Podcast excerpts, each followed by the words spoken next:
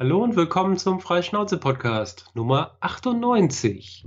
Wir nähern uns der 100 mit der Michaela. Hallo, grüß dich. Ja. Und, und ich äh, stelle mich einfach selber vor. genau, ach ja, natürlich, die Jeannette. ich habe jetzt gerade gedacht, ich muss mal markieren das Licht anmachen, weil ich sehe irgendwie ein bisschen blass aus in deiner für dich, also, also für unsere Zuhörerinnen und Davon Zuhörer. Davon haben unsere Zuhörer nicht so allzu viel. Genau, also wir sehen uns hier beim Aufnehmen, wir machen das per Skype und mit Video und äh, im Augenblick scheint die Internetverbindung auch noch halbwegs zu funktionieren. Vorhin hat es mal ein paar Mal gehapert. Ja, wollen wir mal hoffen, dass es stabil bleibt.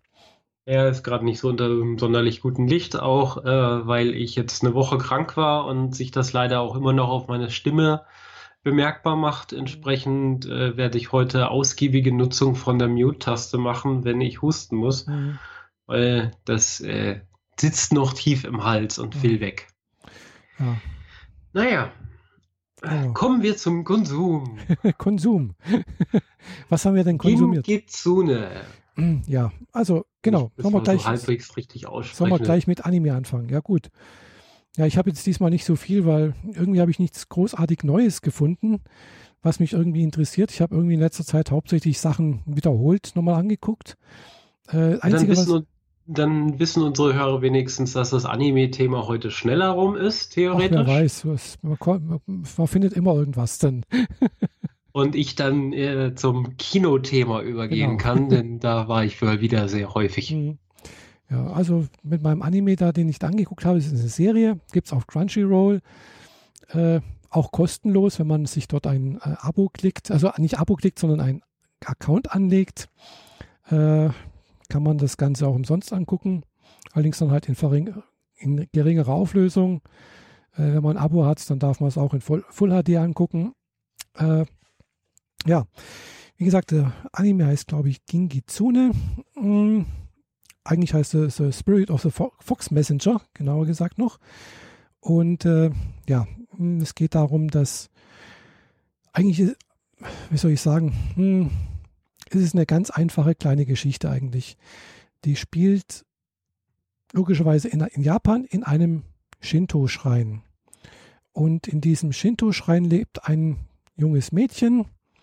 Und dieses junge Mädchen mit ihrem Vater zusammen, der der Oberpriester des Shinto-Schreins ist, äh, und dieses kleine Mädchen, also sie ist jetzt, glaube ich, gerade so in der Mittelschule oder sowas oder kurz davor in die Oberschule zu wechseln, äh, hat halt die Fähigkeit, äh, diesen Gingizune zu sehen. Das ist ein Fuchsgeist, ein ziemlich großer Fuchsgeist. Sie kann sich mit ihm unterhalten. Und dieser Fuchsgeist ist sozusagen der, hm, wie soll ich sagen, der Herold des Gottes, der in diesem Schrein verehrt wird. Und das ist der Geist, also der, der Gott die Gottheit äh, für äh, na, mh, mm, Ackerbau und äh, Feld und irgendwie so etwas. Und äh, ja, es ist halt, wie gesagt, eine Slice of Life-Geschichte, in der es halt eigentlich nur darum geht, ja, den Alltagsleben mit einem Fuchsgeist in einem Shinto-Schrein äh, darzustellen. Also sie geht halt zur Schule, hat dann halt auch die üblichen Probleme mit ihren Mitschülerinnen und Mitschülern äh, wird da halt mal ein bisschen gemobbt teilweise oder dann auch wieder nicht und findet Freunde und Freundinnen. Und äh, ja, es gibt da so verschiedenste, wie gesagt, die Geschichte hat eigentlich keinen richtigen, kein richtiges Ziel oder so. Das ist, fängt einfach an und hört auch genauso irgendwie auf. Gell? Also es ist halt, wie gesagt, so ein, ein, Ausschnitt aus dem Leben. Und das einzig Besondere ist halt eben, dass das Mädchen halt äh, ja hier diesen Geist, äh, Fuchsgeist sehen kann und auch andere Geister die dann auch teilweise eine Rolle in diesen Geschichten natürlicherweise spielen.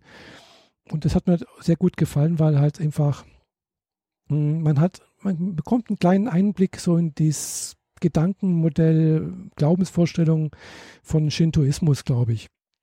Klar, sehr einfach, sehr rudimentär, denke ich mal. Aber äh, hat, mich, hat mich jetzt doch sehr, sehr, hat mir gut gefallen. Wie gesagt, es war jetzt nicht sehr, sehr spannend, es passiert, wie gesagt, es ist keine Liebesgeschichte dabei, es ist keine, keine sonst irgendwie äh, Höhepunkt dabei, wo das hinstrebt, aber doch der einzige Höhepunkt zum, der letzten Folge, das sind also zwölf Folgen, wo das die Serie hat, ist halt, da wird ein, äh, ein Sommerfest gemacht. Da wird halt nochmal, weiß nicht, irgendwas geweiht oder Danksagung oder irgendwas, hat das Erntedankfest und ist halt so ein äh, Fest und dann kommen halt auch die verschiedensten Helfer und Helferinnen vorbei aus der Verwandtschaft, Bekanntschaft, sonst irgendwas, andere Priester, die da mithelfen äh, und äh, die sind dann teilweise ein bisschen kauzig und lustig und äh, ja, man kriegt so ein bisschen Einblick in das Leben in einem japanischen Schrein, der halt von einer Familie betrieben wird. Und wie kann man in einem Schrein leben? Also ist das so ein bisschen wie. Äh, ja. Mir fällt kein passendes Beispiel ein. Ja, das ist halt wie, wie bei einer Kirche ja auch. Gell? Da gibt es halt natürlich das, das Kirchengebäude, wo halt die Verehrung oder sonst irgendwas stattfinden. Und dann gibt es natürlich auf dem Gelände des äh, Schreins halt noch ein Wohngebäude. Wie in, wie in, äh, in katholischen Gegenden halt auch das Pfarrhaus. Ah, okay. Ja, mhm. Und da, und ja, oftmals sind anscheinend in Japan diese Schreine in Familienbesitz oder nicht Familienbesitz, aber halt werden durch eine Familie mehr oder weniger am Leben erhalten. Also es wird tatsächlich von, vom, also der Priester muss anscheinend immer ein Mann sein, äh, wird dann halt immer von, von einer Generation zur anderen vererbt. Und äh, ja, der, der Vater von dem Mädchen zum Beispiel kann halt eben jetzt diesen Geist nicht sehen, weil er hat nur in die Familie eingeheiratet. Also seine ehemalige Frau, die aber schon verstorben ist, konnte auch den Geist sehen. Und äh, das kleine Mädchen hat anscheinend bei der Beerdigung, bei der Beerdigungszeremonie oder Trauerfeier, hat sie das erste Mal den Geist dann gesehen. Da war sie, glaube ich, so vier Jahre alt oder so etwas. Und jetzt ist er halt so um die zwölf, zehn, glaube ich, keine Ahnung was. Und äh, ja, sie kann halt den sehen und dadurch ist sie halt auch praktisch die Nachfolgerin des irgendwie der Familie, hm, Tradition, keine Ahnung was. Äh, ja. Obwohl sie kein Mann ist? Obwohl sie kein Mann ist, sie ist halt das, dann das Schreinmädchen. Gell? Also sie hat dann halt eben auch gewisse Aufgaben. Sie hat dann halt auch diese typisch bekannten äh, roten äh, Hosen an, weißes äh, Gewand und sowas. Und kümmert sich halt auch um die anderen Sachen. Also sie kann halt gewisse Zeremonien auch mitmachen, aber manche halt eben auch nicht. Also wie, was da die, die Trennung ist und was da nicht, und das weiß ich jetzt nicht, aber Schreinmädchen. Also wenn sie die, die, die traditionelle Kleidung trägt, stellt sich mir die Frage, wann spielt das? das also spielt, spielt das quasi jetzt? Das spielt jetzt, genau. Hm? Oh, okay. Klar. Logisch. Hm. Ja, die, die traditionelle Schein, Schreinkleidung äh, für Mädchen, also von Schreinmädchen, die ist natürlich immer noch aktuell. Gell? Die ist wohl immer noch. Mhm. Und natürlich auch bei den Priestern auch. Der zieht das, wie, wie in der katholischen Kirche auch, der zieht sich halt auch äh, wenn eine, eine, entsprechende Zeremonie ist, also sprich eine Messe, zieht er ja auch äh, sein, sein, äh, sein Messgewand an. Gell? Und das Messgewand bei der katholischen Kirche ist normalerweise äh, das Gewand eines, äh, was war das, äh, des römischen Kaisers von vor 2000 Jahren oder so etwas nachempfunden oder ja, Bischofs. Also ein Bischof äh, im römischen, was ich so in Erinnerung habe, ist wohl irgendwie war ein Verwaltungsbeamter, Vorsitzender oder irgendwie so etwas. Äh, also was Offizielles gell, im, im, römischen Staat. Mhm. Der das wahrscheinlich auch bloß dann getragen hat, wenn er halt offiziell irgendwo aufgetreten ist. Gell. Also, hm. Aber ja, das, und in Japan ist das halt heute auch noch so. Gell? Das klar. Und in, in, anderen Ländern ist das halt auch, wenn man halt irgendwas so was Offizielles macht, dann zieht man sich halt dementsprechend auch entsprechend an. Mhm. Okay. Ja. Und was bringt das der Geschichte, dass sie diesen Geist sehen kann? Macht er irgendwelchen Unfug? Ist er ja, irgendwie er lustig? Ist, er bringt er Ideen? Er ist, ja, er ist, sag mal so, er ist halt ein alter Geist. Also er hat schon, weiß nicht wie viel, 14, 15 Generationen äh, von hm, Schreinmädchen, Schrein, also Mitgliedern der Familie erlebt, miterlebt. Gell? Für ihn ist natürlich das alles jetzt so, naja, ein Funken in der Geschichte irgendwie. Das Mädchen ja, weiß, die wird irgendwann altern, wird sterben und dann kommt der nächste. Gell? Also für ihn, für ihn ist das jetzt nichts Besonderes. Und er ist halt auch ein bisschen gelangweilt. Das, er ist sarkastisch. Er, ihm ist langweilig auch. Gell? Und, und er, er, kümmert sich eigentlich auch nicht groß um die, aber er kann halt auch wahrsagen. Er, das Mädchen bittet ihn ab und zu mal auch mal wahr zu sagen. Äh, wo auch in der ersten Geschichte gleich was schief geht mit, der, mit der Wahrsagerei. Und äh, ja, aber wie gesagt, der ist halt dann ein bisschen unmutig. Eigentlich hat er mal auch einen Begleiter, einen Freund, irgendwie einen zweiten Geist gehabt, der aber weil er halt eben so missmutig und ein bisschen übel gelaunt manchmal ist, aber trotzdem herzensgut eigentlich im, im, im Innersten ist, ähm, ihn verlassen hat und dann weitergezogen ist. Wie gesagt, man, man lernt noch andere Geister kennen, gell, also von anderen Schreinen, die dann halt das Mädchen auch besucht und auch sehen kann. Und dann zieht noch ein junger Mann mit ein, der dann halt auch in ihre Klasse mitkommt. Äh, und dann ist es ja typisch in Japan, junge Mädchen unter einem Dach, uh, dann ist natürlich gleich alles äh, aber der hat auch einen Geist mitgebracht, der auch wieder so ein Halter einer Traditionslinie von einem anderen Schrein ist, der wieder ein Freund eigentlich der Familie ist und ja, und halt auch ein bisschen Probleme mit seiner Familie, die ihn eigentlich nur angenommen hat, wo er lebt jetzt. Äh, also da gibt's, kommen so ein paar was halt, wie er das Leben halt so spielt, so, so Geschichten drin vor. Mhm. Aber es ist halt jetzt nicht irgendwie, wo es halt irgendwie so ein, so ein Höhepunkt hinläuft, wo man sagen kann, ja, die zwei, die, die zwei verlieben sich ineinander und da entsteht eine Romantik und die kommen irgendwie zusammen oder irgendwie so etwas, das passiert auch nicht, gell? Sondern es ist, ja, es kann vielleicht passieren, irgendwann mal später oder sowas. Und das ist auch ungefähr so das, was auch dieser Fuchsgeist so vielleicht erlebt. Gell? Der, er sieht halt, es passiert immer wieder was und es ist, wiederholt sich alles und es wiederholt sich und wiederholt sich und und dann über, aufgrund der vielen Tausenden von Jahren oder was weiß ich, tausend Jahre, die er schon lebt, ist das dann halt irgendwann mal total langweilig für ihn, gell? Und das vermittelt auch vielleicht dieser, dieser Film so ein bisschen oder die Serie. Ja, man sollte es vielleicht nicht alles so ernst nehmen, weil ja, es ist alles sehr endlich, gell?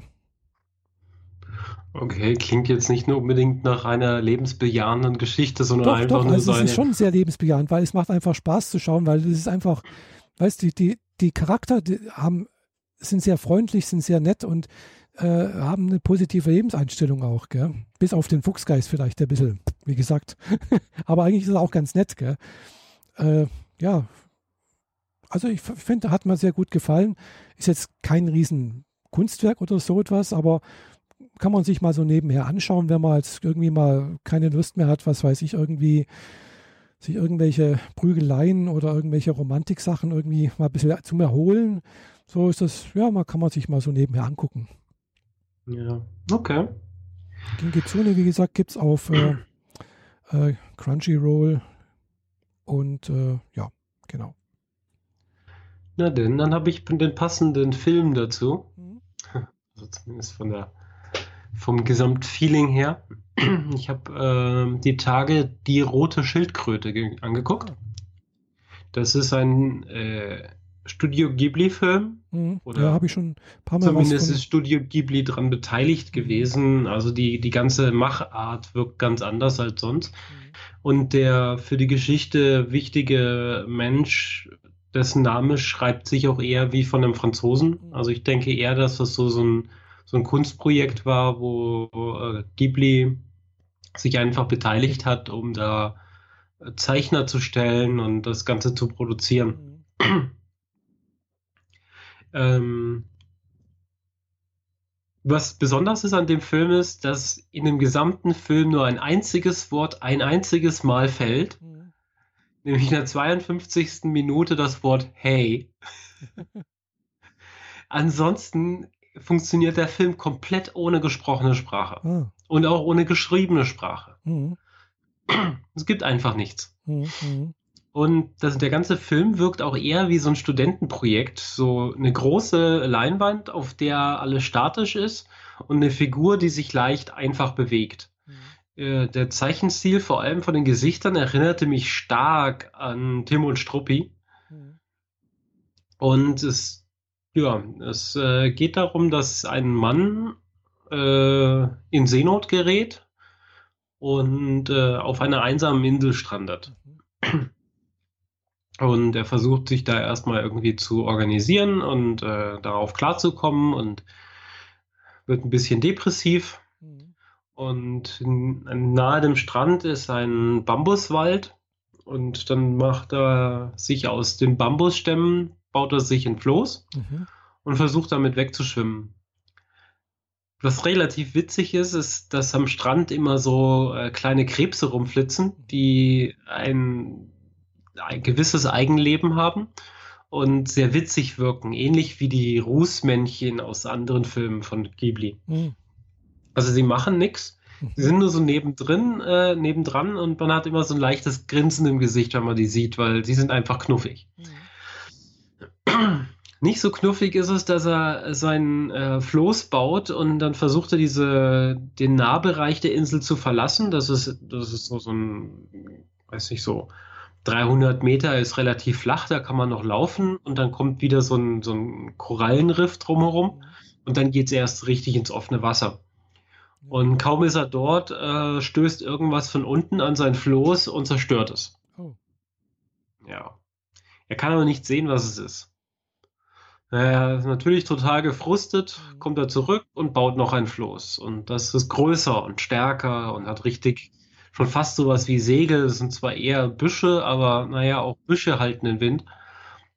Er versucht, versucht damit loszuziehen und das rumpelt und das rumpelt und sein Boot geht wieder zu Bruch. Mhm. Und das frustriert ihn total und dann gerät er bei, auf der Insel rumlaufen in so eine Spalte, wenn man da abrutscht, rutscht man in quasi so eine Art Brunnen rein und mhm. kommt da nicht mehr raus. Oh. Und du musst entweder, also du hast nur die Möglichkeit unten, wo das Wasser ja vom Meer reingekommen ist, durch so einen kleinen Spalt durchkommen und du denkst dir nur so, oh Gott, der wird da jetzt gleich ersaufen. Mhm. Und schafft es halt noch so mit Biegen und Brechen raus. Das ist für später nochmal wichtig. Mhm. Und äh, dann baut er sich das dritte Floß und äh, guckt aber zwischendrin immer mal wieder ins Wasser und sieht irgendwann eine ziemlich große rote Schildkröte auf ihn zukommen, ihn anguckt. Mhm. Und im nächsten Moment taucht sie unter sein Floß und zerstört es. Ah. Ja, damit wissen wir jetzt endlich, warum er nicht von der Insel wegkommt, weil irgendwie so eine Schildkröte ständig was dagegen hat. Mhm. Und später kommt es, dass die Schildkröte am, an Land ist, dieses große rote Ding. Mhm also so lang wie ein Mensch groß ist und ein bisschen breiter und halt eine große rote Schildkröte einfach. Mhm. Und äh, er ist super sauer auf das Viech und äh, dreht sie dann um. Mhm. Also schnappt sich einfach eine Seite und legt sie mhm. auf den Rücken, wodurch sie am Strand auf dem Rücken liegt und nicht mehr wegkommt. Und haut dann auch mit dem Bambusstiel auf den Kopf, weil er ist halt richtig sauer auf das ja, Viech. Und dann, dann siehst du so ein bisschen so den Zwiespalt zwischen, ich will von dieser Insel weg, aber andererseits ist dieses Lebewesen jetzt wegen mir äh, zum Austrocknen ver mhm. verdammt und er holt sogar ab und zu mal Wasser und so, aber er mhm. weiß, es ist eigentlich scheiße, was er da tut, mhm. aber er muss ja irgendwas tun, sonst kommt er von der Insel nicht weg. Mhm. Und irgendwann stellt sich dann aber heraus, dass also er kommt dann wieder zu dieser Schildkröte hin, aber in der Schildkröte, in dem Panzer, liegt eine junge Frau. Hm. Mit ganz vielen roten, langen Haaren. Mhm. Und äh, der übergibt er ihr sein Hemd, damit sie wenigstens was zu ankleiden haben und ab dann leben die plötzlich gemeinsam auf der Insel. Mhm. Zeitsprung, plötzlich hüpft ein kleiner Junge noch zusätzlich rum.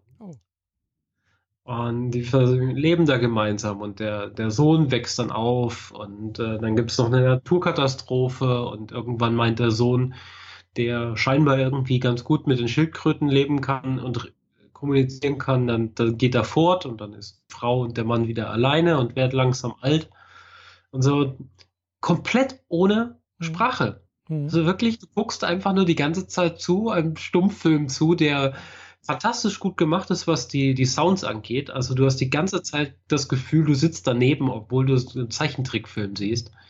Aber dieses Knistern der Wälder, dieses mhm. das Rauschen des Meeres, so Fußabdrücke im Sand, diese ganzen Geräusche sind so gut eingefangen, das war richtig toll. Ja, nimmt dann noch ein äh, sehr interessantes Ende, so die Gesamtstory. Aber war mal war ein bisschen was anderes von Ghibli. Das war nicht so jugendlich, nicht so, also mhm. 15 oder 13-jähriges Kind mhm. würde diesen Film nach 10 Minuten so gähnend langweilig finden, dass es mhm. unbedingt was anderes gucken will. Ja. Also ich habe einfach nur gedacht, so, scheiß drauf, ich gucke den jetzt ganz. Ich wollte zwar eigentlich ein bisschen was, äh, was Lustigeres, mhm. weil ich habe jetzt gerade zwei Studio Ghibli-Filme zur Auswahl gehabt und habe den halt gewählt und fand das dann aber auch sehr nett. Mhm. Also. Die ah, rote Schildkröte. Gibt es auf DVD? Mhm. Ich habe jetzt gerade mal auf Ding geguckt, auf Wikipedia. Da steht ein kleiner Artikel drin, da steht auch drin, äh, also der Film ist eine Co-Produktion der Firma Why Not Productions, CN4 Productions, Arte France Cinema, Wild Branch, Klammer Frankreich, Studio Ghibli und Belvision, Klammer Belgien. Ja, also da haben eine ganze Reihe von Leute und Studios und vor allem Geldgebern mit dran gearbeitet. Äh, ich nehme mal an, das ist eine Art von Kunstprojekt und die haben sich einfach an äh, jeden Strohhalm geklammert, bis sie das Geld zusammen hatten, mhm. diesen Film zu äh, produzieren. Mhm. Und wenn da so eine ewig lange Liste an Produktionsfirmen dranhängt, dann spricht das eigentlich meistens dafür, dass die halt einfach jeden jeden nach Geld gefragt haben, den sie fragen konnten. Möglich, ja. Also ich weiß, dass äh, stand da Arte mit dabei, weil das stand im Abspann auch als Logo. Äh, Arte France Cinema. Ja, genau. Mhm. Ja, also ist auch dieses Jahr erst rausgekommen, gell? Also äh, feierte seine Premiere am, nee, letztes Jahr, 18. Mai 2016, bei den Filmfestspielen von Cannes, wo er äh, in der Uncertain Regards Section gezeigt wurde und für die Goldene Kamera nominiert war, aber anscheinend wohl nicht bekommen hat. Ja. Nominiert reicht auch, manchmal. Mhm, genau. Zumindest bei den Oscars. ja. Ja, klingt spannend, ja, aber ist jetzt nicht so mein Genre irgendwie so. Ich habe auch das Ende gelesen, also wer es nicht wissen will, wie es ausgeht, auf Wikipedia wird gespoilert. mhm. äh, ja, es ist nicht schlimm oder so, es nee. ist nur überraschend. Mhm. Ja. Ja, es ist halt auch ein bisschen Fantasy-mäßig dann. Ja, klar, aber die Frau, die aus der Schildkröte rauskommt, das ist schon mal Fantasy. Genau. Und so geht es halt auch wieder zurück. Genau, also das ist schon, ja, Fantasy. Mhm. Genau, so ähnlich wie halt, wo ich letztes Mal erzählt habe mit den Meeresbewohnern, gell? ja. ja. Aber spielt da keine Rolle, deswegen kann es ja trotzdem eine tolle Geschichte sein. Ja, es war wirklich schön gemacht und äh, äh, finde ich auch sehr, sehr toll. Mhm. Also also ich habe schon ein paar Sachen. Ich habe den Film in der Badewanne ge geguckt und das war Passend so. Dieses, dazu. Ja, ja. äh, unerwartet. Ich habe hab einfach angemacht und geguckt, was auf mich zukommt. Und irgendwann so ab Minute 20 oder so, hm, wenn das erste Wort fällt, merke ich mir die Uhrzeit. Ja, äh, es passte gerade, vor allem, weil ich, ich weiß nicht mehr genau was, aber ich hatte vorher schon irgendwas mit gestrandeten, so Robinson Crusoe-Thematik im Kopf gehabt. Ich weiß nicht mehr woher. Ist auch nicht so wichtig. Und äh, da passte das jetzt genau dazu, weil das mhm. ist genau das. Das ist eine Robinson Crusoe-Geschichte mit mhm. ein bisschen Fantasy drumherum. Ja.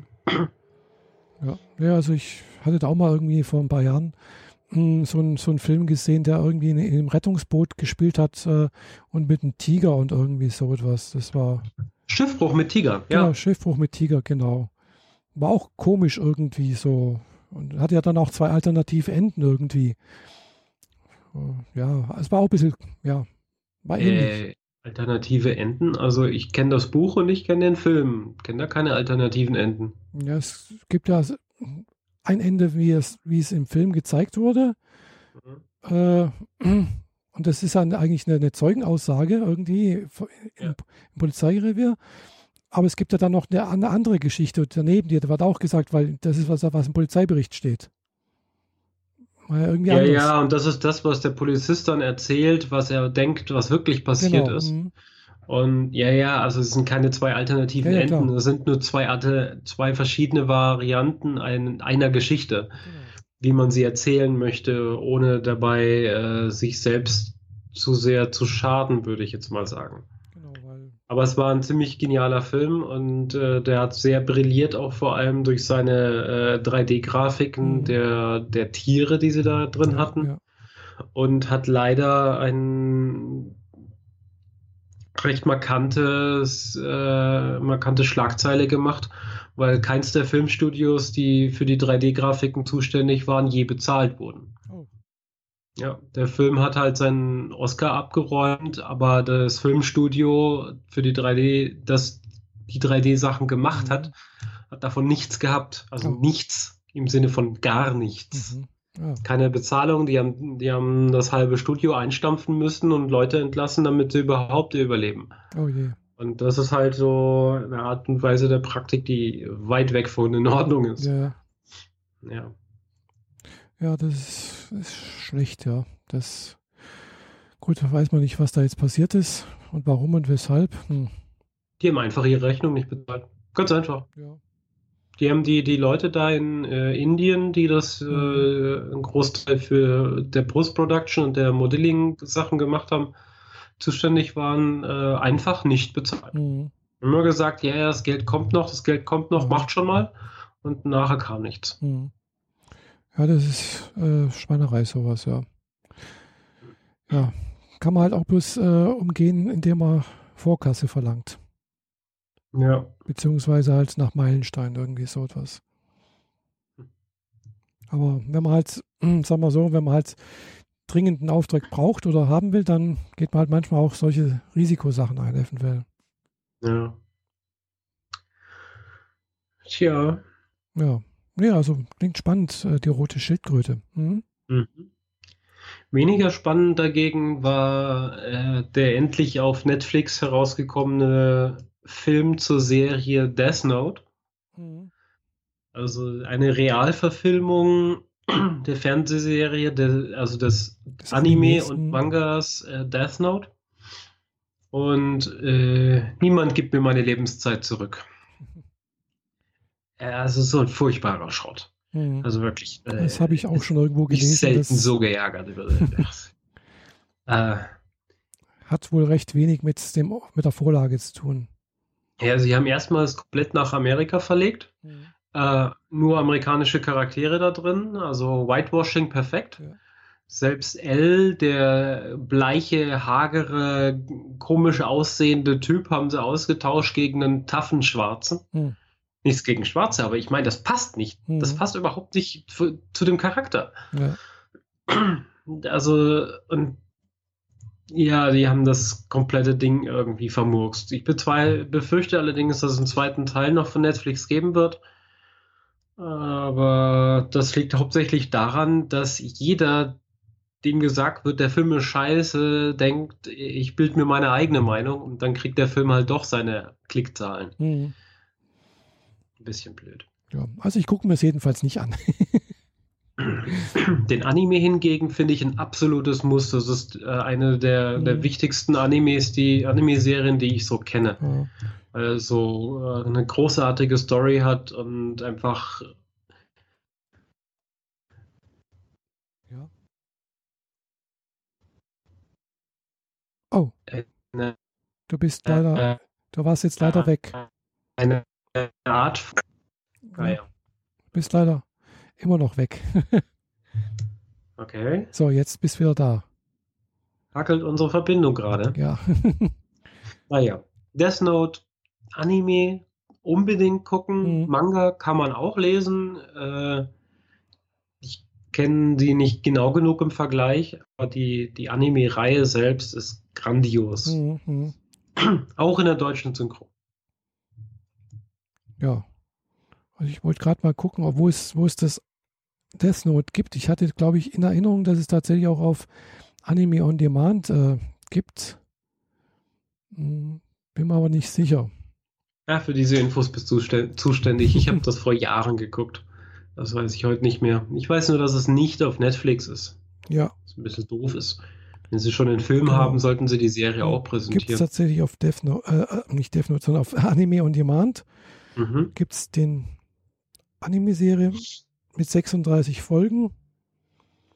Ist allerdings noch nicht auf HTML5 umgestellt. Man braucht also einen äh, Browser und Browser. einen Flash-Player. Ja, okay. Damit lässt sich leben. Ja gut, wenn man noch ein bisschen wartet, also Anime on Demand ist er dabei, so nach und nach äh, alles umzustellen auf HTML5 kompatiblen Flash-Browser rauszuschmeißen und äh, man sieht auch die Liste, die äh, Flash, also Flash brauchen, wird auch immer, immer kleiner. Gell? Also ist gerade mhm. letzte Woche ist, äh, glaube ich, Akuma no Riddle äh, umgewandelt worden und ist jetzt halt auch äh, dementsprechend auf HTML5. Okay. Weiß nicht, falls du Akuma no Riddle nicht kennst. Nö. äh, hatte ich auch bei mir im Blog schon mal was dazu geschrieben. Ist echt eine tolle äh, Anime-Serie. Und zwar hm, geht es darum, dass äh, zwei, also es ist eine Klasse von Schülerinnen, die alles äh, Killerinnen sind. Die kommen alle von verschiedenen unteren, unterschiedlichen, von, ja, also Schulen oder sonst irgendwo her.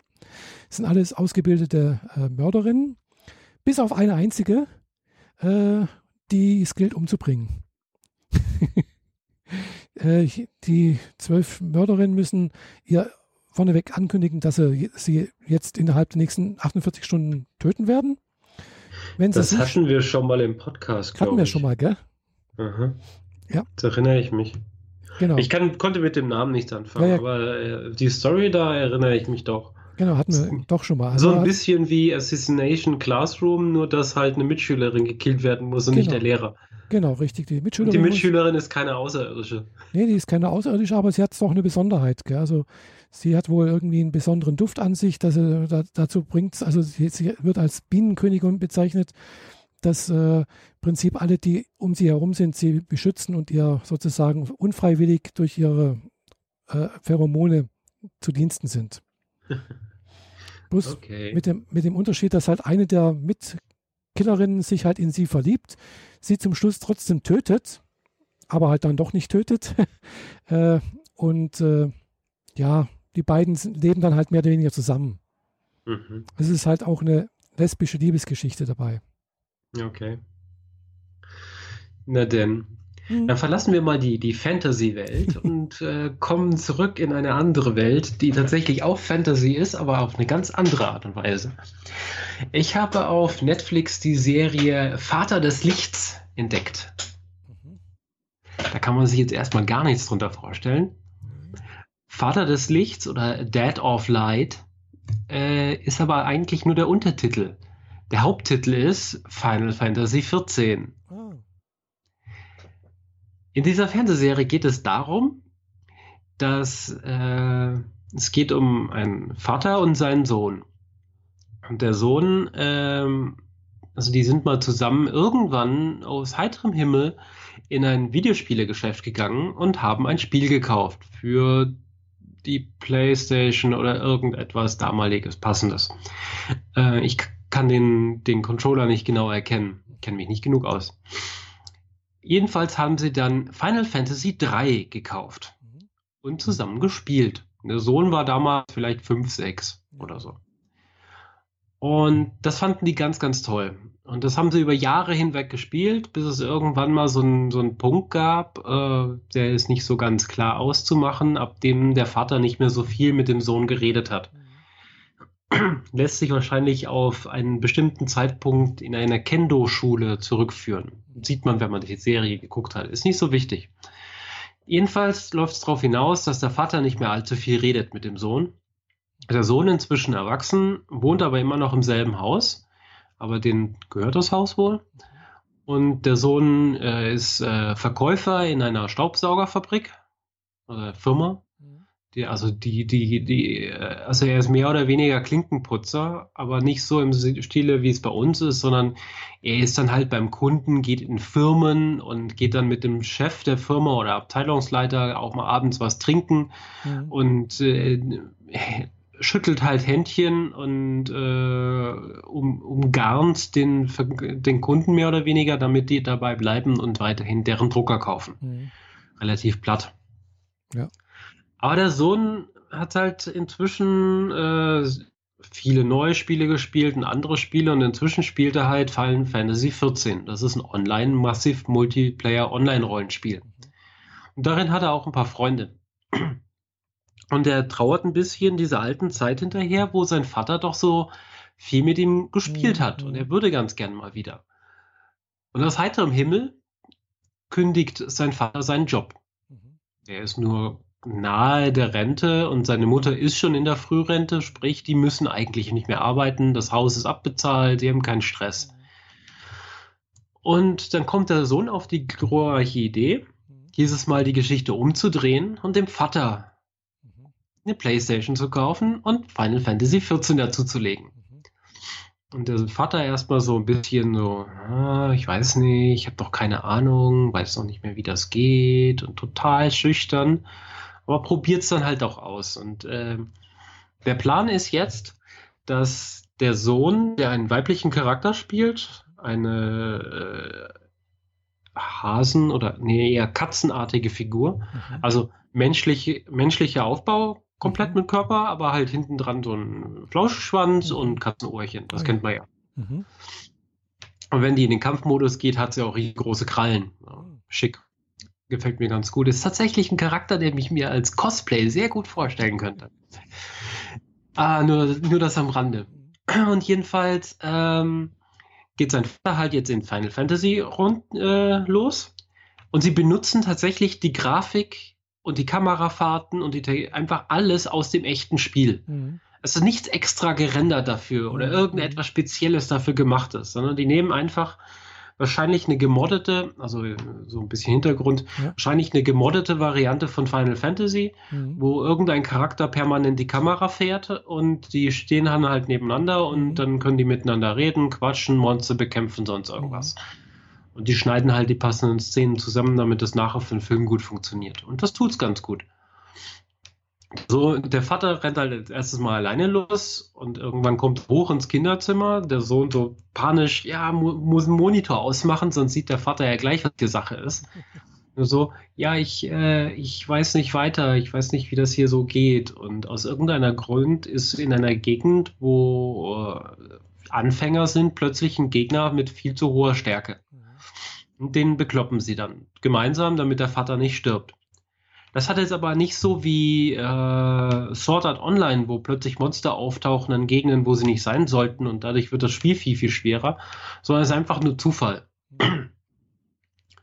Also sind ein paar Freunde von dem Sohn jetzt auch permanent in der Fantasiewelt unterwegs mhm. und beobachten den Vater und schauen, was der so tut mhm. und äh, retten ihn aus brenzlichen Situationen, wenn es dann mal so weit kommt. Und der Sohn versucht, sich so nach und nach da dran zu hängen, ohne sich zu offenbaren, dass er der Sohn ist, sondern einfach nur, hey, du bist auch ein Online-Spieler, ich bin das auch, komm, lass uns gemeinsam durch die Welt tingeln.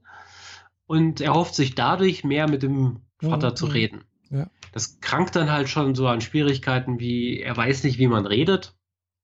Dann kauft der Sohn ihm erstmal eine Tastatur die Tastatur scheint irgendwie defekt zu sein, weil sie versuchen einem in einer Szene miteinander zu reden und erst Ewigkeiten still ist, passiert gar nichts. Und dann macht der Charakter, also der Charakter vom Vater plötzlich ah! und dann kommt der Sohn äh, der Vater irgendwann hoch, so, schon, kannst du mir helfen? Meine Tastatur klemmt irgendwie, die gibt, macht nur A's.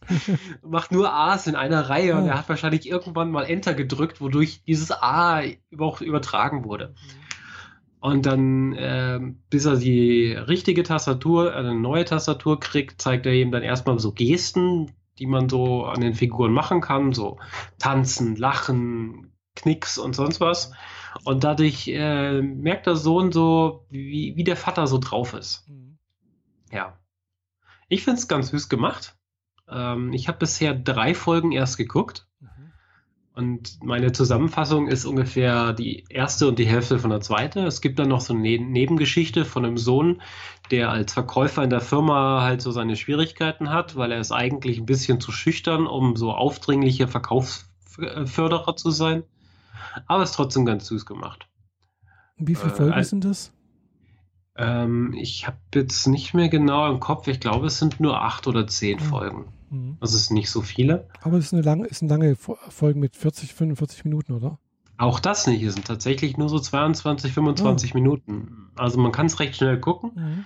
Ich habe nur gleichzeitig ähm, andere Ideen im Kopf gehabt und noch ein paar andere Serien auch neu entdeckt, sodass mhm. ich da äh, noch nicht so schnell vorwärts gekommen bin. Mhm. Aber ich nehme mal an, dass ich bis zum Ende der Woche die Serie auch durch habe.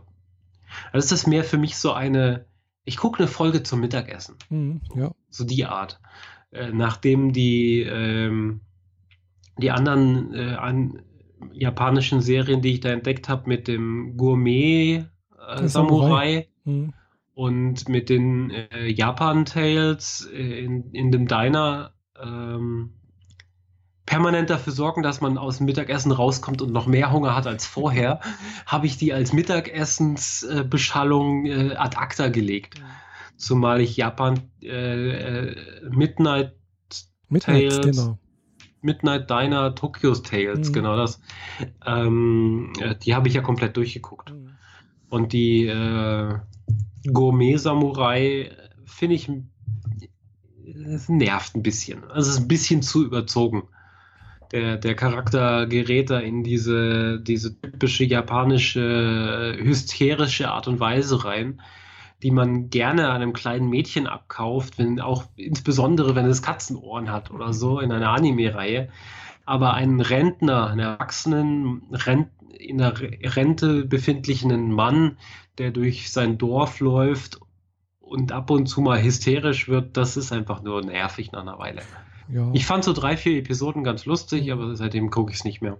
Ja, ich habe die erste Folge versucht anzugucken, war ganz, aber irgendwie, ja, ich fand es auch nicht so wahnsinnig spannend irgendwie. Hm, das Midnight Ich hätte es mir interessanter, spannender Midnight vorgestellt. Steiner, das, das könnte ganz interessant sein. Es sind noch viel mehr japanische Serien ja wo, was weiß ich, hier mehrere Leute in, in, in so ein Haus eingeschlossen, also praktisch ähnlich wie Big Brother oder so etwas. Mhm. So gibt es auch noch und äh, also gibt einige japanische Serien, ja. Million, Million Yen. Ja, irgendwie so etwas, genau. Lady oder so ähnlich. Mhm. Und so, also da gibt es ja noch diverse japanische Serien, die sie nur mit Untertitel versehen in Netflix reingesteckt haben. Äh, da gibt es noch genug Material. Aber jetzt habe ich erstmal dieses Final Fantasy 14 für mich entdeckt. Äh, natürlich auch so mit der Idee, ich sollte ja eigentlich mal Final Fantasy 15 spielen. Aber nein. Ja, ich hätte jetzt die Brücke, die perfekte Brücke zum nächsten Punkt. Ja. Weil ich habe mir nämlich zwei Spiele für die Playstation gekauft. Ich wollte eigentlich nur kurz checken, ob das mit der Kreditkarte immer noch so Katastrophe ist. äh, ja. Meine Kreditkarte hat funktioniert, das oh. Geld ist weg. Und Dafür habe ich jetzt äh, unter anderem mir erstmal gekauft Hellblade Senua's Sacrifice. Mhm. Sagt dir das was? Nee, sagt mir gar nichts. Okay. Hellblade vermittelt jetzt erstmal so einen Eindruck von wegen, das ist ein Prügelschnetzler irgendwie, aber ist es gar nicht.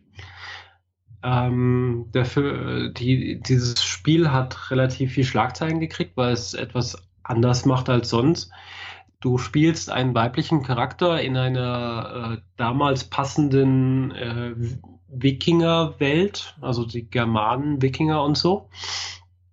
Es kommen Götter und Dämonen und Odin und so weiter auch vor. Spielst nur diesen einen Charakter und hast mit nahezu keinem anderen Charakter zu tun. Mhm. Also es tauchen keine Menschen auf und so. Mhm. Und das Spiel du läufst durch eine Landschaft Richtung Helheim. Mhm. Helheim oder Hellheim oder auch später nur noch Hell mhm. ist das, was wir als Hölle kennen. Mhm. Die Germanen haben die Hölle als Helheim bezeichnet. Und das ist so die Gegend, wo halt wirklich die Toten und die Geister und die Untoten sind und so. Und so sieht es da auch aus. Sie versucht da hinzukommen, um ihren Mann oder ihren Freund zurückzukriegen. Mhm. Der aber halt tot ist und dessen Kopf sie in einem Beutel, einem Gürtel mit sich rumträgt. Oh. Also das mit dem Wiederbeleben wird ein bisschen schwierig, aber naja, lassen wir das. Ja, wenn man Gott ist, ist alles möglich, gell? In dem Spiel geht es aber weniger darum, tatsächlich jemanden wiederzubeleben, sondern durch die Psychose einer Frau durchzukommen. Mhm man durchlebt die Psychose von diesem, dieser Person. Und äh, da haben wohl eine Reihe von Psychologen mit dran mitgearbeitet, um das so realistisch äh, passend umzusetzen, wie es nur geht. Mhm. Das Spiel wird empfohlen, mit Kopfhörer zu spielen, denn die haben alle Aufnahmen mit so einem äh, mit so einem Kunstkopf, mit so Mikrofonen und so weiter mhm. drumherum äh, aufgenommen, sodass die Sprecher um die, diesen Kunstkopf herumlaufen. Mhm und du hast, du nimmst das halt im Kopfhörer genauso wahr. Mhm. Und während du spielst, hörst du ständig irgendwelche Stimmen im Hintergrund, die dir irgendwie einen Scheiß zuflüstern. Mhm. Das ist halt dein Unterbewusstsein ja, ja. oder dein, der personifizierte Wahnsinn, der in dieser mhm. Frau herrscht. Ich muss ganz ehrlich sagen, nach 40 Minuten ging es mir nicht besonders gut. Das glaube ich. Also nicht nur, also ich war psychisch ziemlich mhm. durch, aber mir war auch richtig schlecht. Mhm. Die, die Grafik ist zwar ganz gut, sie ist nicht in Horizon Zero Dawn, aber sie ist schon ganz okay. Man bleibt ständig an irgendwelchen Sachen hängen. Also die Spielengine ist dahingehend nicht so optimiert. Aber der Gesamteindruck, dieses, dieses Lichterflirren, dieses mhm. mhm. Flammen, die man sieht, sind viel größer, als sie wirken. Also man sieht sie viel größer und viel länger, als sie eigentlich da sind und so. Helligkeit, Kontraste und so weiter sind relativ heftig. Also es ist ziemlich anstrengend, das Spiel zu spielen. Mhm. Glaube ich, ja. Hab dann nach, äh, nach drei, vier Stunden Pause dann weitergespielt und den ersten äh, Gott gekillt. Da kämpft man erstmal mit so einem Raben. Bei den anderen bin ich mir noch nicht so sicher, was das ist. Das erste ist jedenfalls ein Rabe. Mhm. Und da tauchen immer mal wieder so Kreaturen auf, gegen die man natürlich kämpft. Schon so mit Schwert und Schild. Und man muss sich gut ducken und so. Aber es ist alles nicht so richtig da. Also sobald die getötet sind, sind sie sofort weg. Und als ich den Raben getötet habe, wurde aus dieser dunklen, düsteren, nebligen, gruseligen Landschaft plötzlich eine grüne Landschaft, wo äh, Schmetterlinge durch die Gegend oh. fliegen und die Sonne scheint. Mhm. Du, du, merkst also, dass diese Wahrnehmung von ihr die Welt verzerrt. Mhm. Sehr, sehr krass. Also äh, es sind wohl irgendwie nur gefühlt acht Stunden Spielzeit. Mhm. Und ich habe wahrscheinlich jetzt so zweieinhalb da reingesteckt. Mhm. Aber mh, mm, ich fand die, dieses, ich, äh, diese andere Herangehensweise, ich wollte mal wissen, wie die dieses Spiel umgesetzt haben. Mhm. Ich wollte mal was Neues sehen, deswegen habe ich mir okay. das gekauft und finde das ziemlich klasse. Mhm. Das Spiel ist allerdings krass unfair. Ja. Das habe ich selten erlebt. Aber es liegt wahrscheinlich daran, dass, dass du auch weiterhin, also auch was die Spiellogik angeht, durch diese Psychose läufst. Mhm. Weil ähm, einen Moment kommst du an den Abgrund und kommst nicht weiter. Mhm. Und du läufst irgendwie durch die Gegend und guckst dir alles an und kommst an derselben Stelle wieder vorbei und plötzlich ist da eine Brücke. Mhm. Und du weißt nicht warum. Die ist einfach da inzwischen glaube ich, es hat so ein bisschen was mit diesen komischen leuchtenden Toren zu tun, durch die man durch, äh, durch alle muss man durchlaufen, damit sich das Level verändert, damit man weiterkommt. Aber das Level verändert sich so marginal an wenigen kleinen Stellen, dass du echt äh, äh denkst, du, du wirst nicht mehr, kommst hier nicht weiter. Mhm. Ganz fies war zum Beispiel eine Stelle, da ist ein Brett und davor ist ein Stein. Du läufst dieses Brett hoch und mhm. stoßt an den Stein an und kommst nicht weiter. Oh. Und dann laufe ich ein bisschen rum und das hat scheinbar zufälligerweise im richtigen Moment gepasst, dass ich wieder dahin kam. Mhm. Der Stein war auch noch da, aber plötzlich konnte ich drüber hinweglaufen. und ich meine, das ist richtig unfair. Ja. Weil wenn der Stein weg ist, erkenne ich, dass die Landschaft verändert hat. Mhm. Aber dass die Person plötzlich nicht am, äh, an der Kulissendetection im Spiel hängen bleibt, sondern drüber hinwegläuft und plötzlich den Baumstamm rauflaufen kann, der dahinter ist und was vorher nicht geht, das ist einfach nur unfair. Mhm. Ja, aber, aber das, so, das, so eine das gehört wahrscheinlich als Stilmittel. Also eine, so eine Art Psychose-Prinzip nachbilden soll, dann ist es vielleicht halt auch gewollt, weil eine Psychose ist halt auch unfair. Ja, da denke ich mal, gibt es halt auch im, im Moment Leben, also im, im, im echten, im realen Sachen, wo du halt zum Beispiel die Wohnung nicht verlassen kannst. Gell? Und wenn du halt ein paar, ein paar Stunden später aufwachst oder irgendwas gemacht hast oder sonst irgendwas, oder dann geht's plötzlich, gell? Ja, ja. Ich kenne sogar so einen Menschen, mhm. der da seine Schwierigkeiten hat. So von ich weiß, dass äh, der Mensch es inzwischen geschafft hat, immerhin seinen Ort zu begehen und zum Supermarkt zu fahren, zur Gemeinde, zur Post und wieder nach Hause. Aber diese Person kann den Ort nicht verlassen. Mhm. Also sich in die S-Bahn setzen und in den Nachbarort fahren, um dort auf ein Konzert zu gehen, ist nicht drin. Mhm. Ist unmöglich. Ja, ja, ja. Ja, ich weiß, es gibt so Leute, die das, äh, haben da ein bisschen Probleme mit so, so solchen Sachen. Und äh, also wirklich ausgeprägte Probleme, gell? Mhm. Also nicht bloß so wie ich. Ich habe ja auch so ein bisschen Probleme damit, aber eigentlich nur so ganz leicht, also halt so ein bisschen Unwohlsein. Äh, es kostet mich halt jedes Mal Überwindung, also sprich Kraft, muss Kraft investieren, um sowas zu machen. Gell? Mhm. Und äh, klar, meistens bringe ich die Kraft auf oder mehr oder weniger, wenn ich was wirklich, wirklich, wirklich will. Aber wenn es halt bloß so, naja, ist ganz nett, dann klappt es halt nicht. Gell? Ja, ja, okay. Der innere Schweinehund ist sehr, sehr groß dann in dem ja, Moment. Genau. Mhm. Wobei der als Schweinehund wahrscheinlich nicht ausreicht zu beschreiben. Nee. Also das. Ich weiß, wo die, die Person, die ich meine, das her hat. Mhm. Die Person war bei, ich glaube, ich habe das schon mal erzählt, war bei den äh, Bombenanschlägen in London in der U-Bahn dabei und äh, traute sich dann halt über Jahre hinweg nicht mehr aus dem Haus. Mhm. Ja, gut, kann man nicht verstehen, ja. Nee, ja. Klar, ansonsten hätte ich jetzt gedacht, ist vielleicht irgendwie sowas wie, äh, es fällt mir der Name nicht ein, so eine besondere, hm, fällt mir nie ein, äh, so eine Art von Autismus oder so etwas, die haben auch manchmal Probleme, wenn es also nicht ganz so schwer ist, wenn irgendwas Neues ist. Also ja. sprich außerhalb ihrer ihrer täglichen Routine irgendwas passiert, äh, dass sie dann halt äh, das schwer, sehr schwer darauf reagieren können. Ja, ja, die, die haben dafür das Asperger, richtige ja. Muster noch nicht und wissen nicht, wie sie damit genau. umgehen sollen. Ja. Kenne ich so auch so in, Ansätzen, aber halt zum Glück nicht ganz so schlimm. Ja. Naja, und äh, weil ich im Warenkorb zwei Spiele drin hatte, habe ich jetzt zwei Spiele neu.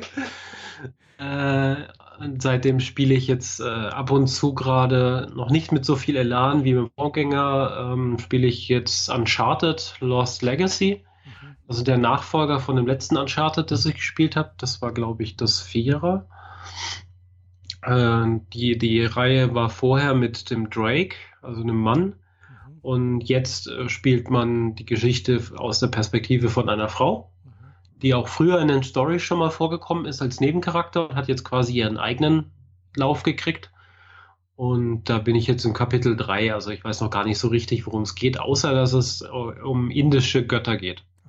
Also Ganesha und dergleichen. Da, ja. Was im vierten Teil noch die Piraten waren, das ist jetzt hier indische Götter. Und wahrscheinlich da wohl auch irgendein äh, irgendwelch verstecktes Geld oder Gold oder Inka-Geld was auch immer. Ich werde es rauskriegen, aber das ist so ein für schlechtes Wetter, ich sitze hier rum und habe gerade keine Lust zu programmieren oder zu pinseln, dann spiele ich halt das. Ja. Cool. Ja. Wie gesagt, ich habe äh, wirklich wenig gesehen, Neues. Hm. Äh, Neues, nee, ja, ich habe eine Serie, schon noch eine Serie irgendwo, bin ich auch noch am Schauen, bin ich am Ende so, aber da weiß ich noch nicht, ob, ob, ob die gut ist oder nicht, oder doch, irgendwie ist es schon gut. aber kann ich das nächste Mal was erzählen, wenn ich es wenn durch habe. okay, wenn du dir das aufheben möchtest auf die 99, dann äh, schmeiße ich direkt noch meinen Kinogang hier mit rein. Ja, genau. Da habe ich einfach mehr zu erzählen. Äh, ich war mal wieder im Kino. Mhm. Wir haben ein Double Feature draus gemacht, spontan. Mhm. Äh, wir haben uns erst den Terminator 2 in 3D angeguckt. Den haben sie überarbeitet und äh, in 3D verfrachtet und zum ersten Mal dadurch in 3D auf die große Leinwand. Und ich dachte mir so, 3D ist mir jetzt nicht so wichtig, aber Terminator 2 auf der großen Leinwand, das hat sicher was. Mhm. Ja, also sie haben wohl vor ein paar Jahren, ich glaube beim dritten oder so, den Terminator 2 nochmal remastered und so Tonspuren erneuert ja, und Szenen ja. eingebaut, die, die früher nicht dabei waren. In der Fassung, die jetzt ins Kino kam, haben sie scheinbar daran aber nicht mehr geändert, mhm. wodurch man an vielen Momenten das Problem hatte, dass die Tonspur einfach von der Qualität her einen starken Wechsel drin hatte. Mhm. Also den sollte man mal auf Phonic zeigen. Also die eine Person redet laut und das ist vernünftig in Tonqualität ja. perfekt. Und die andere Person redet wie durch ein Plastikrohr. Ja, das war echt manchmal ein bisschen nervig. Die 3D-Überarbeitung, davon habe ich nicht allzu viel mitgekriegt, muss ich sagen. Also ich habe ab und zu die Brille mal runtergenommen, mhm. um zu gucken, ist das jetzt 3D oder ist das nur dieses Pseudo-Bedöns? Mhm. Äh, sie haben halt dieses typische, wir nehmen den Film, schneiden die vorderen Bereiche aus, nehmen die hinteren Bereiche, addieren so ein bisschen so die Kanten und äh, machen, lassen den hinteren Grund dann ein bisschen hin und her wandern, ja, ja. wodurch du so einen Pseudo-3D-Effekt erzeugst. Das war der ganze Film. Und äh, ich hätte auf das 3D gut verzichten können, wenn sie die Tonspuren erneuert hätten. Ja. Dafür haben sie Szenen rausgeschmissen, die im Original nicht drin waren. Mhm. Weil es gibt doch diese Szene, wo der Junge dem versucht, dem Terminator beizubringen, zu lächeln. Mhm. Und dann grinst Ani so dermaßen heftig, dass er, oh Gott, oh Gott, hör auf damit, das ist furchtbar. Die ganze Szene gab es nicht. Oh. So, hm, dachte ich mir dann, hm, ja, okay. Aber ansonsten Terminator 2 auf der großen Leinwand, das hat sich schon gelohnt. Also mhm. dafür war ich schon bereit, das Geld auszugeben, weil das ist einfach, dafür war ich damals zu jung, um den im Kino sehen zu können. Mhm. Und äh, jetzt bin ich froh, dass ich das nachgeholt habe. Gut, ich habe Terminator noch nie im Kino gesehen. Ich war damals nicht so jung, äh, aber hat mich jetzt nicht so wahnsinnig gereizt irgendwie. Ich habe das dann halt irgendwann mal im, im, Fernsehen gesehen, so mehr oder weniger. Mhm. Der lief ja schon öfters mal und ja, ja eins habe ich, glaube ich, ja, habe ich mal gesehen so, aber auch nicht ganz hundertprozentig, weil er mir, ja, zwei war okay, weil das war irgendwie besser. Mhm. Mhm. Eine der typischen, äh, genau wie bei Alien, einer der sehr, sehr wenigen Filme, Filmreihen, wo der zweite Teil besser ist als der erste. Mhm. Drei war auch okay. Ab dem dritten habe ich alle im Kino gesehen. Und dann und das war es dann aber auch. Mehr wie drei habe ich nicht gesehen. Okay. Naja, gut. Wie gesagt, bin jetzt kein so ein Terminator-Fan. Was ist mir jetzt, ja. Also die Implikationen des Films sind natürlich schon irgendwo auf die heutige Zeit, äh, ja, mit äh, künstlicher Intelligenz und sowas hm, passt. oh ja. Mhm. Also. Ja, es ist jetzt auch so, dass äh, quasi letzte Woche vor äh, letzte Woche war quasi das Stichdatum, äh, an dem der Terminator zurückgeschickt wurde und so. Hm, ach so. Schon diese Zeitreisegeschichten haben ja immer diese markanten hm, Daten. Ja, ja. Und wenn man das Datum dann in der Realität hier draußen außerhalb der Filmleinwand dann erreicht, dann machen sie da halt gerne ein bisschen Tamtam -Tam drum und das war halt jetzt für den Terminator erreicht und deswegen waren wir, lief der im Kino. Der lief, läuft auch tatsächlich nur diese eine Woche. Also er lief nur die eine ah, Woche. Ja. Mhm. In verschiedenen Kinos zu verschiedenen Uhrzeiten. Mhm. Aber mhm. oh. ja. Hm? Du warst kurz ein bisschen ja. abgehackt da. Aber es ist wieder gut. Ich, ich wollte nämlich gerade was gucken. Vielleicht liegt es auch daran, dass ich hier gerade noch was, was äh, auf Twitter gesucht habe. Hm, weil, ja, ich genau hier äh, passend zu Terminator hier habe ich nämlich was von Elon Musk äh, geliked, der ja bekanntermaßen ja ein Kritiker der äh, Entwicklung von künstlicher Intelligenz ist. Und äh, der hatte da halt zu einem Posting von The Verge äh, geschrieben, It begins. Punkt, Punkt, Punkt. Vermutlich auf, auch äh, gemünzt auf Terminator oder so etwas, wo The Verge halt in ihrer äh, Ding, äh, ihrer Ausgabe was geschrieben hat, und zwar Putin says the nation that leads in AI will be the, the ruler of the world. Ähm, kann man sich wahrscheinlich anschließen. Also, ja. Ich denke auch, also wer halt äh, in künstlicher Intelligenz da die Nase vorn hat, wird in Zukunft äh, sozusagen die Welt beherrschen. Ja, weil die, wenn die künstliche Intelligenz äh, unsere Kreativität ablöst oder nahe dran kommt, mhm. reicht das aus, um Produktionsprozesse so derart zu optimieren, dass du einfach Marktführer auf jedem Bereich wirst. Mm, das, ja, nicht, nur, nicht, nicht, nur, zu optimieren, sondern äh, du brauchst dann teilweise halt eben auch fast keine Arbeiter mehr. Ja, du brauchst kein Personal, das ist klar. Also, Aber ich meine, wenn, wenn aus der Maschine nicht mehr 100, sondern 10.000 ja, ja, Produkte auch, an einem ja. Tag hinten rausfallen, weil die Maschine die Produktionsprozesse optimiert hat, mhm. dann bist du einfach von jetzt auf ja, gleich das, Marktführer das mit dem mal, Ding. Das nicht mal, da geht nicht mal darum, ob da jetzt 10 oder, oder 100 oder sonst irgendwas rauskommt, sondern ist, glaube ich, das Problem ist halt, dass, dass du einfach wirklich dann auch keine Leute mehr brauchst, die arbeiten. Ja. Das ist das Problem. Nicht, dass das ist halt dann die Frage, äh, wenn du Leader of the World bist, mhm. wen leadst du dann noch? Ja, eben. Die ganzen Arbeitslosen? Ja, eben. Genau. An wen willst du es dann verkaufen? Das, das, ist nämlich das Problem. An wen willst du es verkaufen, wenn keine Arbeiter mehr da sind, die was verdienen? Äh, und das wird halt einen sehr großen Umschwung in der, in der, dem, was wir heute Wirtschaft, wie unsere Wirtschaft heute funktioniert, wird das total umkrempeln müssen. Mhm. Ja, weil, äh, ja, allein solche Sachen wie, was wir machen, programmieren, das wird teilweise in gewissen Bereichen nicht mehr notwendig sein. Ja, also zum Beispiel das, was ich jetzt mache, hier so Datenanalyse, sonst irgendwas, äh, das wird in Zukunft wahrscheinlich eine KI machen. Da ja. braucht man niemanden mehr, das, der das programmiert. Beziehungsweise irgendwelche Berichte dafür schreibt oder sonst irgendwas. Ja, genau, so das, Abläufe und Strukturen genau, und so weiter. Das andere ist dann halt auch so Sachen wie das Ganze, was bei uns, die ganze Ver Verwaltungsabläufe, ja, alles was Verwaltung ist, Finanz-, Rechnungswesen, Controlling, brauchst du auch keine Leute mehr. Das kann alles eine KI machen.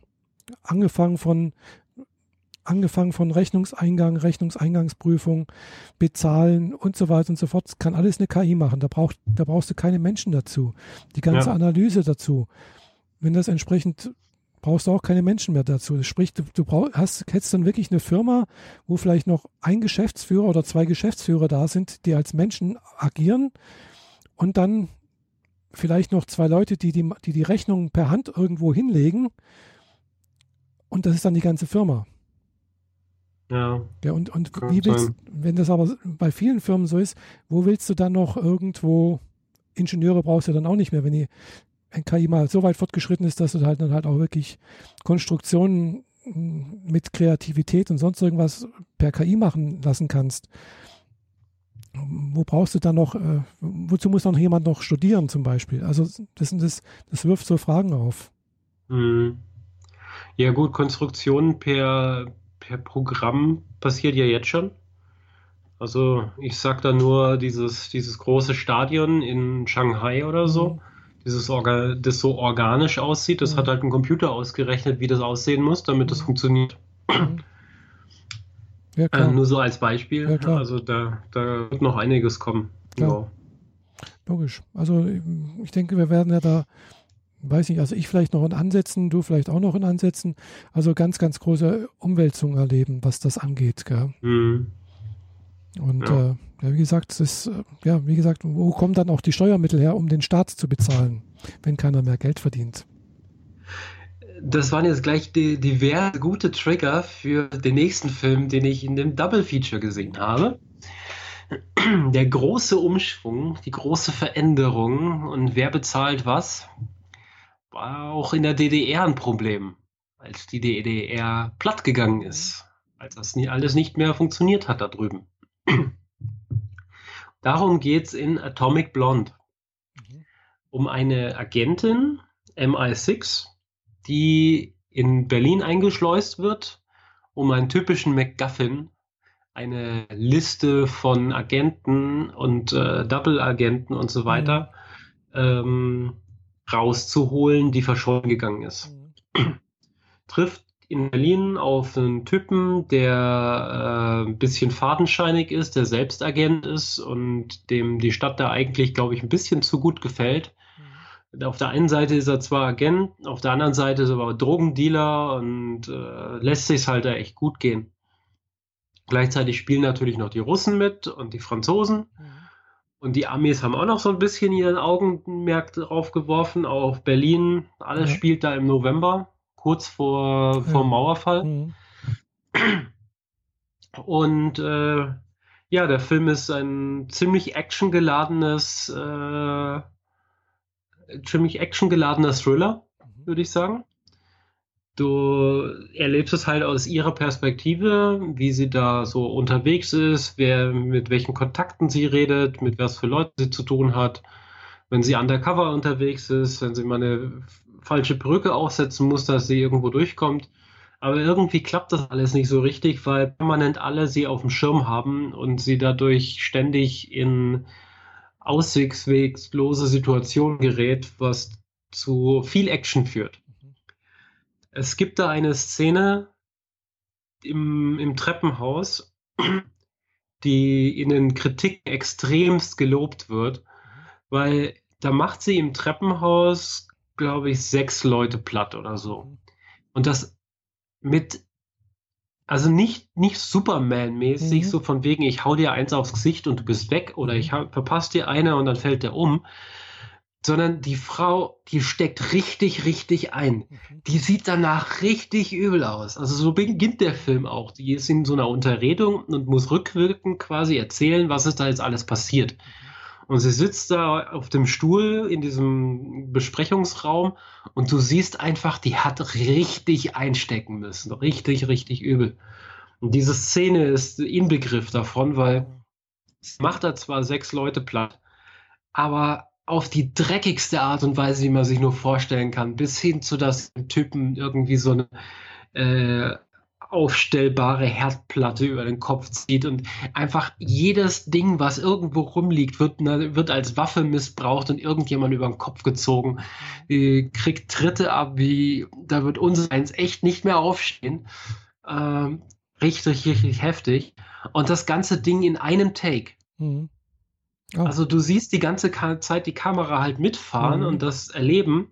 Und das ist keine virtuelle Kamera, die da so eingesetzt wurde. Der Kameramann ist mehr oder weniger mitten im Gefecht drin und muss ständig aus dem Weg springen, äh, ohne dabei äh, zu einer Shaky-Kamera zu werden. Und du, du, siehst halt einfach, das ist so episch, wie diese Szene mhm. abgeht. Das ist so krass. Also, ich wusste ja schon aus dem Trailer, da ist Action drin, da wird prügelt, die Frau äh, weiß ordentlich auszuteilen. Aber dass es so heftig abgeht, wusste ich nicht. Mhm. äh, Entschuldigung. Und das, das Beste an dem Film ist ähm, der Soundtrack. Mhm. Was war halt so 89?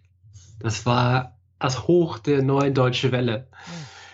Der, also natürlich ist der obligatorische Major Tom und die 99 Luftballons vertreten. Neue Deutsche Welle war aber weit, weit, weit davor. Das war so 83, 84.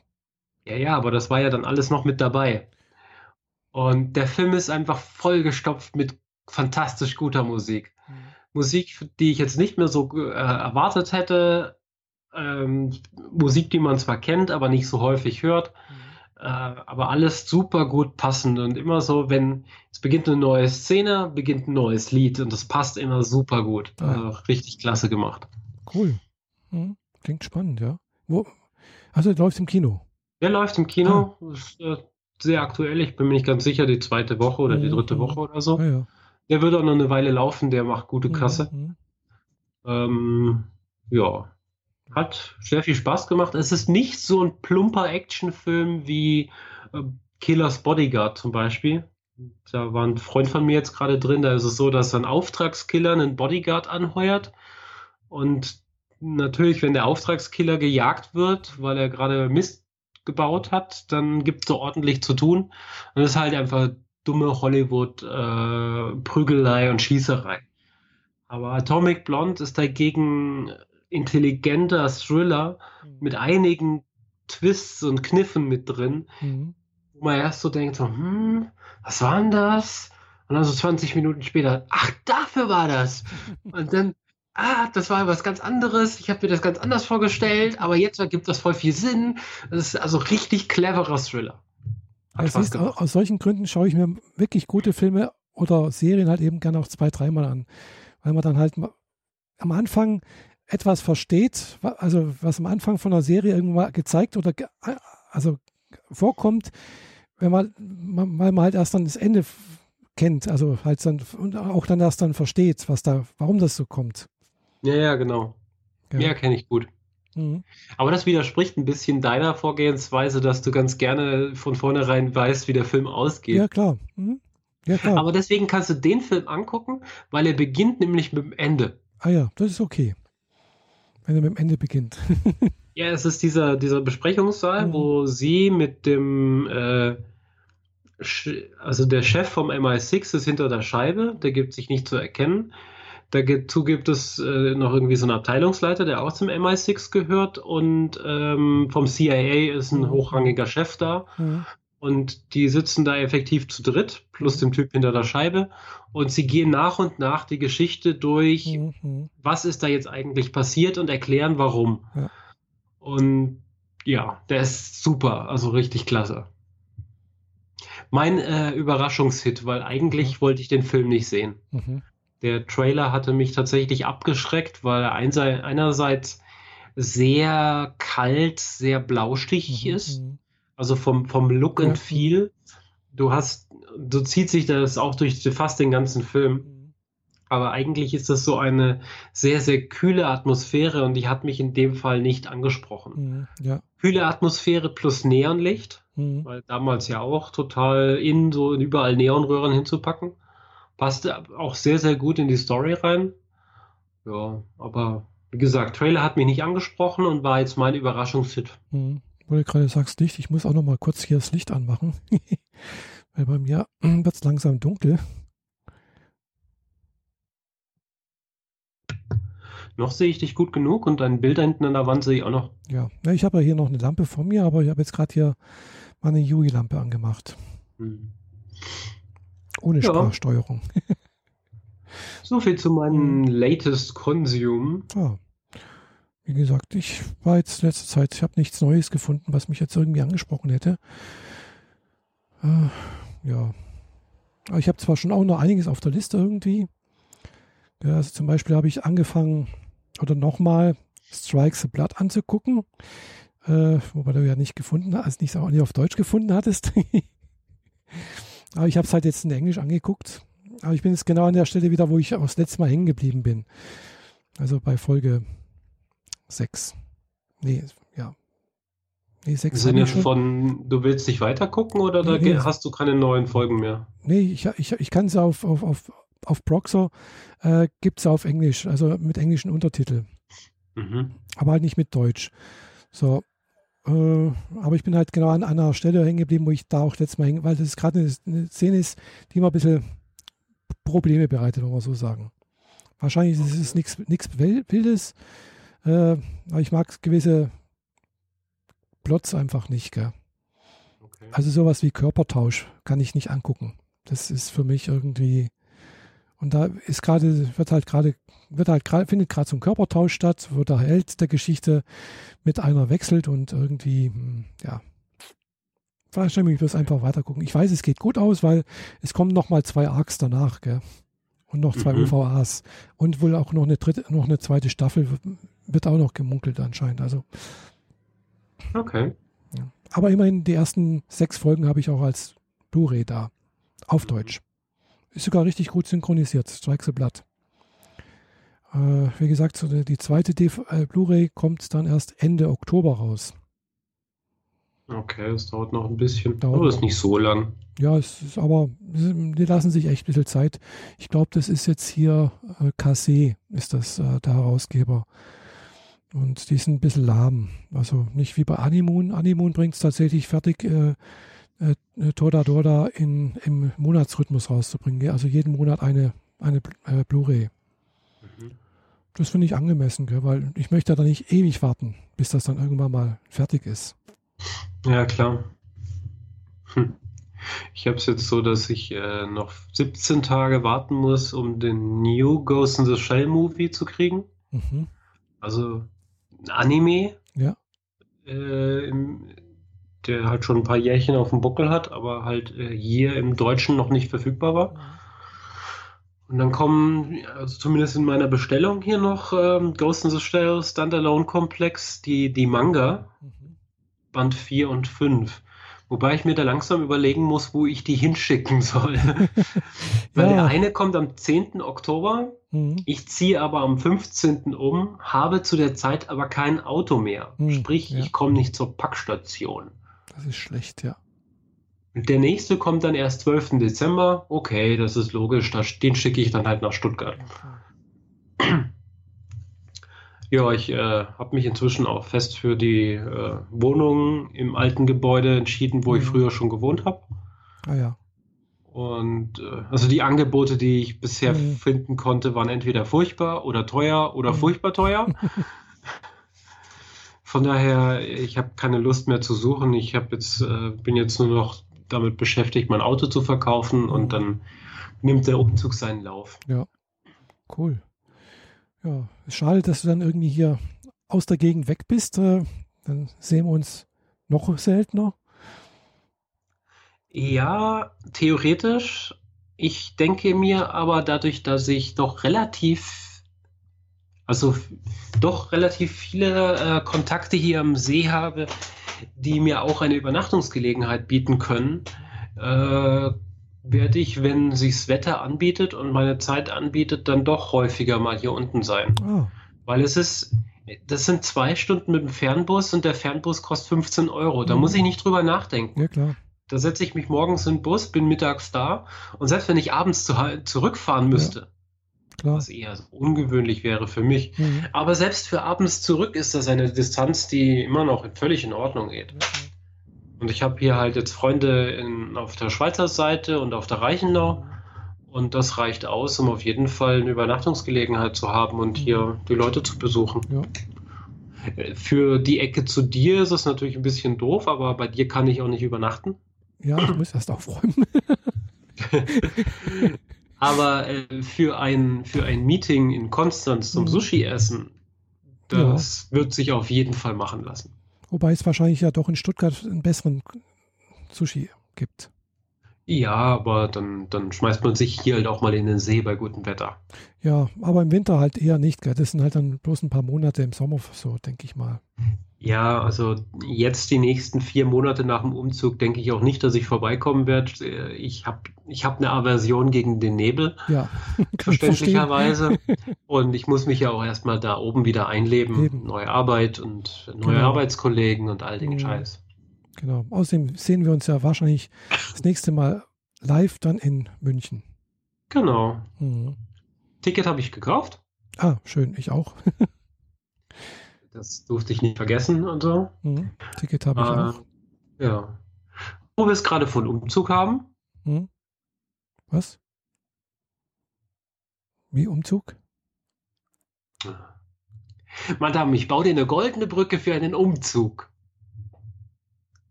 Sagt mir jetzt nichts komme ich, habe ich gerade nicht. Ja gut, dann also der letzte Punkt auf unserer To-Do-Liste. Ach so, Umzug. Ach, das Umzug. Ah, okay. Ja, mein, mein privater Podcast Michaelas äh, Welt, der zieht um, genau. ja, ich habe gerade gedacht, was willst du denn? Um, Umzug? ja, stimmt, ja. Genau, du ziehst um. um. Genau, du von, hast jetzt einen neuen Feed. Genau, also ich habe einen neuen Feed, den ich noch nicht bekannt gegeben habe. Ich muss jetzt auch nochmal iTunes einrichten, also sprich auch einen neuen iTunes-Dingsbums. Ich brauche nochmal ein neues Logo, weil iTunes hat ja auch irgendwie größere Grafiken jetzt, muss ich erstmal was basteln. Mhm, okay. Äh, und ja, wie gesagt, das ist, äh, bisher war ich ja bei Audioboom, früher Audioboo.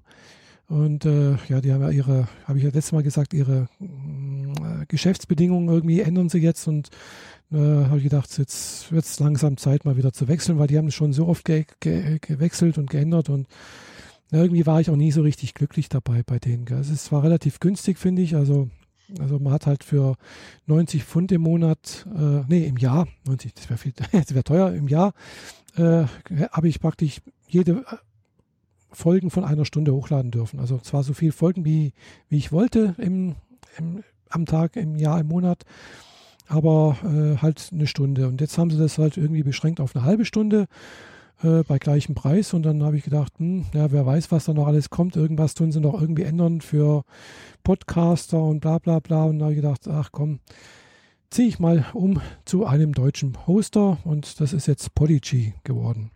Mhm nachdem ich ja da auch schon mal Kontakte ge geknüpft hatte auf der Subscribe äh, zum Ben, äh, der das Ganze wohl betreibt und äh, für verantwortlich ist, hm, ja, habe ich gedacht, durch mal deutsche Unternehmen, die ich kenne, unterstützen. Kostet, kostet eh nicht viel. Ich, ich zahle jetzt praktisch, glaube ich, äh, 100 Euro im Jahr und dann kann ich also im Monat vier Stunden hochladen. Mhm. Ist jetzt nicht ganz so günstig, finde ich, aber es ist okay, finde ich, weil es, der Service passt. Äh, es ist, äh, man steckt auch Phonic mit dahinter, also man, ich muss also für Phonic nichts extra ausgeben. Wobei die zwei Stunden, die man jeden Monat hat, reichen, würden bei mir sowieso reichen. Also, also ja, wäre okay. okay. Äh, und wie gesagt, äh, wir haben ein schönes, also finde ich sehr gut gemacht eigentlich so. Man muss nichts selbst hosten, also sprich keine, kein WordPress aufsetzen oder sonst irgendwas. Wobei das schon irgendwie auch WordPress-mäßig irgendwie aussieht, aber wohl doch nicht so ist. Keine Ahnung, wie das gemacht wird. Aber jedenfalls, es funktioniert soweit ganz gut und äh, der Umzug, also sprich alle meine Podcasts, Folgen, die ich bisher hatte, die 197, 98, äh, sind jetzt auch tatsächlich schon mal bei Podigy gelandet. Kostenfrei, okay. also das war wirklich sehr nett gemacht vom, vom Ben und äh, ja, innerhalb von zwei Tagen ist das passiert. Ja, jetzt muss ich halt dann bloß noch verkünden, dass das, dass mein äh, Podcast demnächst umzieht. okay. Genau. Also ich kann halt den Feed leider nicht umziehen, also sprich irgendwie umbiegen oder sonst irgendwas. Das bietet auch Phonic nicht an, also sprich, ich muss es hart machen über Ankündigungen und dann halt irgendwann mal sagen, jetzt ist die letzte Folge und bitte neuen Feed abonnieren. Hm. Äh, auf Phonic? Äh, Quatsch. Hm. Audioboo. Audioboo, dachte gerade. Fängt alles mit A an, weißt du? Ja. Mit Audiobuch hatte ich ja damals ein bisschen rumgespielt als äh, technische Lösung, um äh, gesprochene Audiokommentare an Podcasts zu hinterlassen. Das scheiterte dann so ein bisschen an deren Richtlinien und deren Möglichkeit, äh, leicht und einfach Files hochzuladen mhm. von vielen Leuten. Ja. Ich hätte dann mehr oder weniger für alle mitbezahlen müssen. Mhm. Das sah ich dann doch eher nicht ein. Ja. Ja, mal gucken.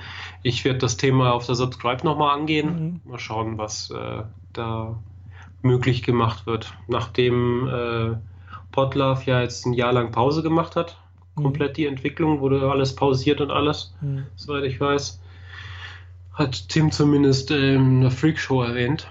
Äh, hoffe ich, dass das jetzt endlich wieder weitergeht und entsprechend auch Features eingebaut werden wie Kommentare und dergleichen.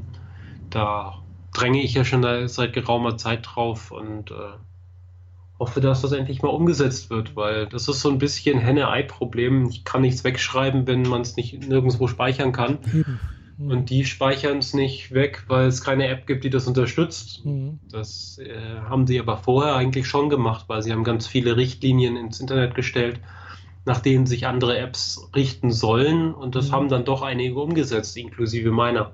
Ja. Ich sage nur Podcast Simple Chapters, mhm. also Kapitelmarken im Feed und so. Ja. Naja, mal gucken, was das alles noch bringt. Hm. Genau, also äh, wie gesagt, bin ja auch gespannt, was auf der Subscribe dann passiert. Da freue ich mich tatsächlich auch drauf. äh, ja, es war jedenfalls letztes Jahr auch sehr schön. Obwohl ich da ein bisschen früher gegangen bin, weil mir dann aus irgendwelchen Gründen, ich kann es nicht nachvollziehen, wieso und weshalb, mir dann irgendwie am Sonntagnachmittag um zwei oder um drei mir dann irgendwie alles zu viel war und äh, ich hatte das dringende Bedürfnis hatte, ich möchte jetzt einfach dringend nach Hause. Okay, kann ja mal vorkommen. Hm, ja, ich hoffe, das passiert dieses Jahr nicht, dass ich da ein bisschen länger bleiben kann, aber ja. Hm. Ich hoffe, dass ich, ja. Nun denn, mhm. dann machen wir die Kiste doch mal zu, würde genau. ich sagen. Haben wir genug gequatscht heute. Fast eineinhalb Stunden. Nachdem die letzte so viel länger war. Ja, zwei Stunden das letzte Mal. ja. ja. Dann sage ich schon mal ja. auf Wiederhören und Dank. bis zum nächsten Mal. Genau, danke für die Aufmerksamkeit und bis zum nächsten Mal. Tschüss. Tschüss, Michaela. Tschüss. Ciao.